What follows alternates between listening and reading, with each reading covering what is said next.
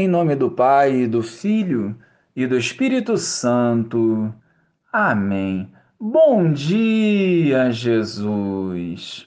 Visita-nos nesse dia, acolhendo nossas dores e sofrimentos, cicatrizando as nossas feridas.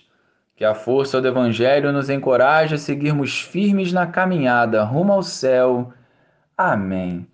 Naquele tempo, aproximaram-se de Jesus alguns saduceus que negam a ressurreição e lhe perguntaram: Mestre, Moisés deixou-nos escrito: se alguém tiver um irmão casado e este morrer sem filhos, deve casar-se com a viúva, a fim de garantir a descendência para o seu irmão. Ora, havia sete irmãos. O primeiro casou e morreu sem deixar filhos. Também o segundo e o terceiro se casaram com a viúva, e assim os sete. Todos morreram sem deixar filhos. Por fim, morreu também a mulher. Na ressurreição, ela será esposa de quem? Todos os sete estiveram casados com ela. Jesus respondeu aos saduceus: Nesta vida, os homens e as mulheres casam-se.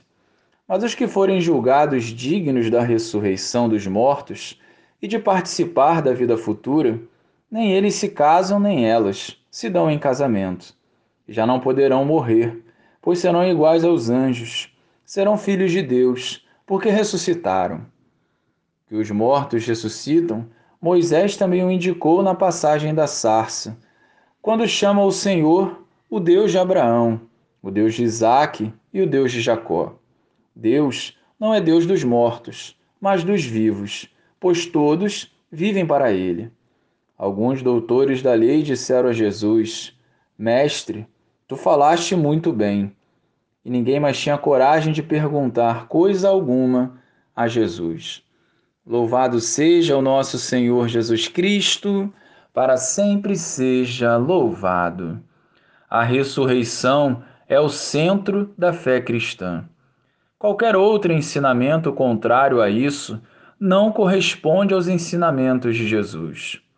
E ao negar a ressurreição, os saduceus buscavam pegar Jesus em alguma armadilha, visando deixá-lo sem saída. Mas a sabedoria do Mestre supera a sabedoria humana. Os ensinamentos e as palavras de Jesus desmoralizam os saduceus, que ficam sem respostas diante da verdade.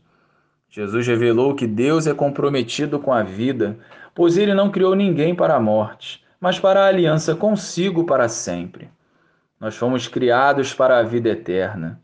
Cientes dessa verdade, devemos buscar viver os planos de Deus, correspondendo ao seu chamado e edificando o reino dos céus.